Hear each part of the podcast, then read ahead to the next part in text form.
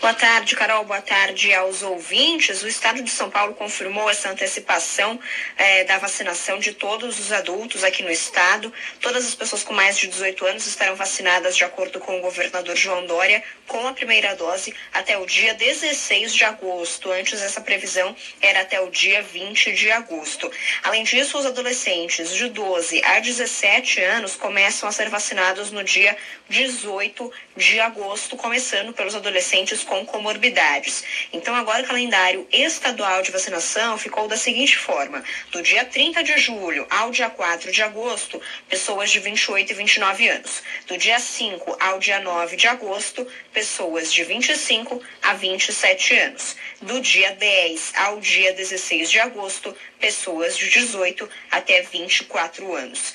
Do dia 18 ao dia 29 de agosto, já começa a faixa etária dos adolescentes de 12 a 17 anos com comorbidades, deficiências, gestantes e também puérperas.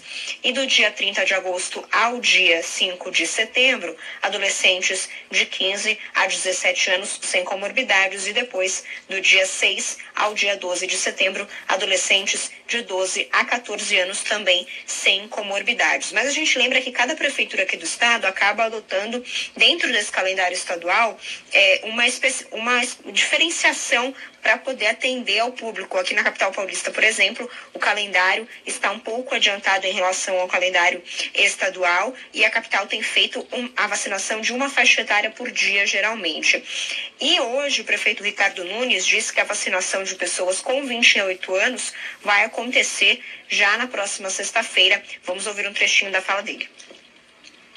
Sexta-feira, 28 anos. Sábado, aproveitar que o gancho, veja, nós vamos fazer D2. Nós temos 216 mil pessoas na cidade que não tomaram a segunda dose ainda. Sábado é dia de concentração de vacinação segunda dose é, e, portanto, na sexta-feira, pessoas com 28 anos. A gente lembra que a capital paulista, hoje e amanhã, é, continua vacinando pessoas com 29 anos e existia uma previsão para o início dessa vacinação, do início da vacinação de pessoas com 28 anos, já amanhã, na quinta-feira. Mas a prefeitura primeiro voltou atrás e agora anuncia, portanto, a vacinação de pessoas com 28 anos na sexta-feira.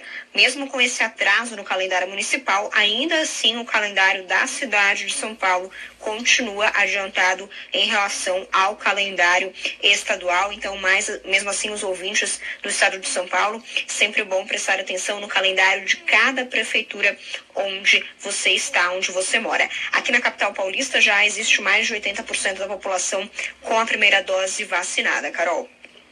Vitória, como é que vai ser esse esquema de flexibilização do comércio e das atividades, hein? Pois é, o governo de São Paulo fez mais um relaxamento da quarentena é, e confirmou a flexibilização a partir do dia 1 de agosto, primeiramente com o aumento de horário de funcionamento dos estabelecimentos até a meia-noite, Hoje esse horário é até às 11 horas da noite e a ocupação dos espaços poderá ser de até 80%. Hoje essa ocupação é de 60%. Essas novas, essas novas regras valem até o dia 16 de agosto, do dia 1 ao dia 16 de agosto. A partir do dia 17 de agosto, os estabelecimentos não vão ter mais limite de ocupação nem horário de funcionamento. Portanto, será regras de ocupação e horário de funcionamento, mas o uso de estabelecimentos continua sendo obrigatório. Além disso, o toque de restrição que existe hoje aqui no estado à noite de madrugada também não vai mais existir a partir do dia 17. A secretária de Desenvolvimento Econômico, Patrícia Ellen, disse que esse passo na flexibilização é possível porque até o dia 17 toda a população adulta do estado já vai ter recebido a primeira dose da vacina.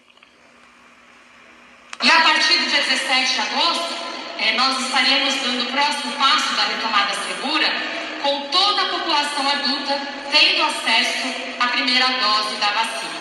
Então, esses são os dois marcos: 75% e toda a população tendo acesso à primeira dose. Muitos países do mundo não deram esse passo de retomada com tanta gente vacinada como nós estamos fazendo agora.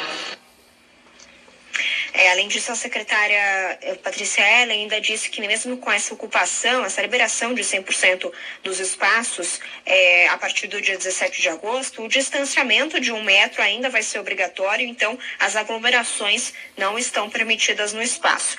Os parques estaduais também vão voltar a funcionar em horário normal, mas também é importante dizer que os municípios aqui no estado continuam tendo autonomia para decretar as próprias regras sanitárias, podendo ser regras mais rigorosas. Carol.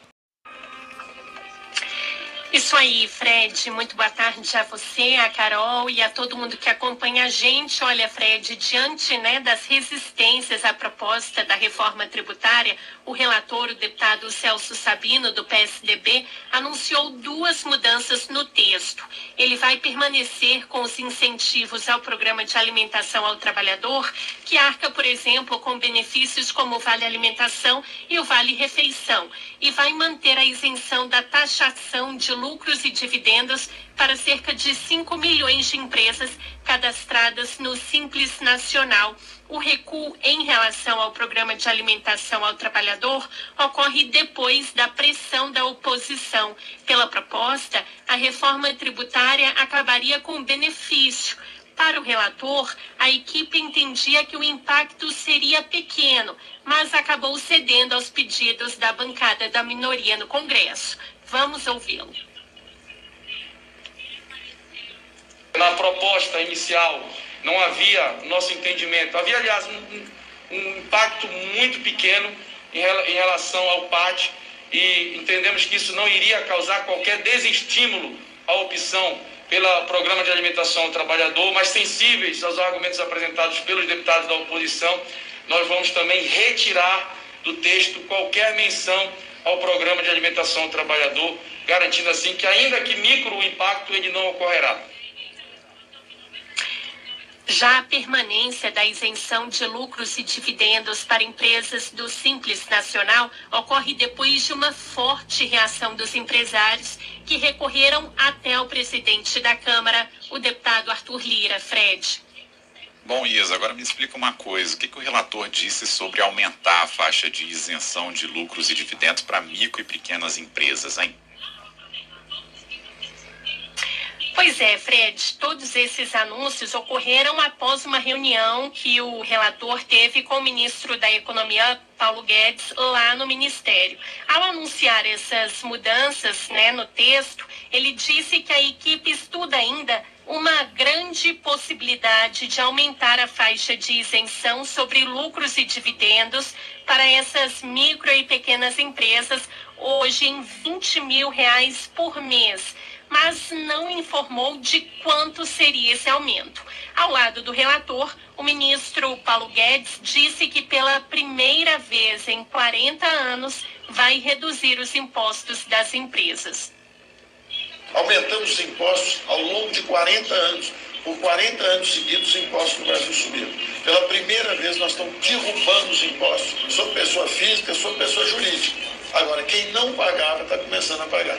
Então, nós estamos indo para novas fontes de tributação, o imposto sobre lucros e dividendos. Justamente os donos afluentes, os mais ricos, estavam isentos, usando como escudo a empresa. Não, eu já paguei dentro da empresa. A mensagem que nós estamos mandando é exatamente o contrário. Não queremos que paguem se estiver na empresa. Se estiver dentro da empresa, o imposto é baixo, está indo em direção aos 20%. Ainda em relação ao texto, o relator disse que vai manter o fim da isenção do auxílio moradia e transporte pagos a deputados, senadores, promotores e juízes. Celso Sabino afirmou que está próximo de fechar o texto e o presidente da Câmara, Arthur Lira, anunciou hoje que logo na primeira semana, na volta do recesso, prevista aí para a semana que vem, será votada a primeira etapa da reforma tributária. Fred. Ok, tá certo. Oi, Carol. Boa tarde a você, a Fred, a todos que nos acompanham. Exatamente, o Ministério da Saúde anunciou nesta quarta-feira que dará início a um estudo para avaliar a necessidade de uma possível terceira dose da vacina em pessoas que receberam a Coronavac. Essa pesquisa será realizada em parceria com a Universidade de Oxford e contará com 1.200 participantes. A gente lembra que a Coronavac foi a primeira vacina contra a Covid a ser aplicada aqui no país em janeiro. Inicialmente, esse imunizante foi aplicado em idosos e profissionais da linha de frente. O ministro Marcelo Queiroga afirmou que a análise será feita com brasileiros que fizeram uso da vacina no início da campanha. É que aqueles brasileiros que logo no começo da campanha fizeram uso da Coronavac, né, duas doses da Coronavac, nós vamos fazer um estudo para avaliar é, uma terceira dose da Coronavac ou dos outros três imunizantes do BNI. A pesquisadora da Universidade de Oxford, Sue Ann Clemens, que vai conduzir os estudos, afirmou que o objetivo da pesquisa é avaliar a duração da eficácia da Coronavac, já que há estudos que apontam que essa proteção pode cair após seis meses. A vacina da Pfizer,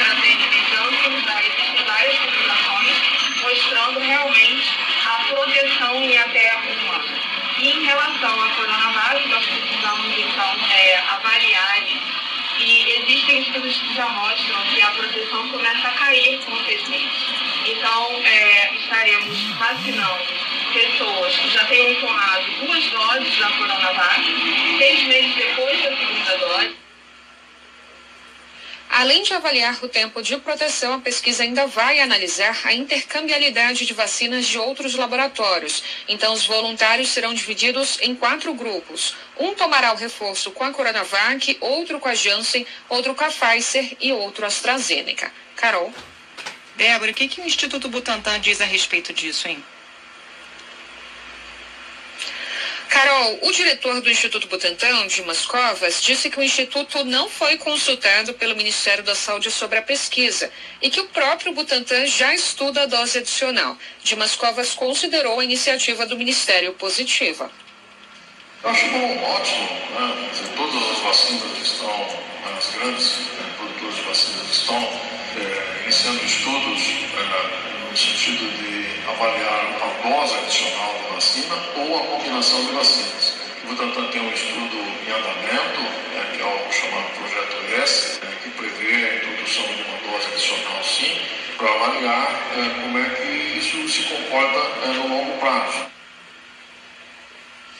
Agora o estudo deve começar nas próximas semanas. Serão 1.200 voluntários em São Paulo e em Salvador e os candidatos deverão ter tomado a segunda dose da Coronavac há pelo menos seis meses. Carol.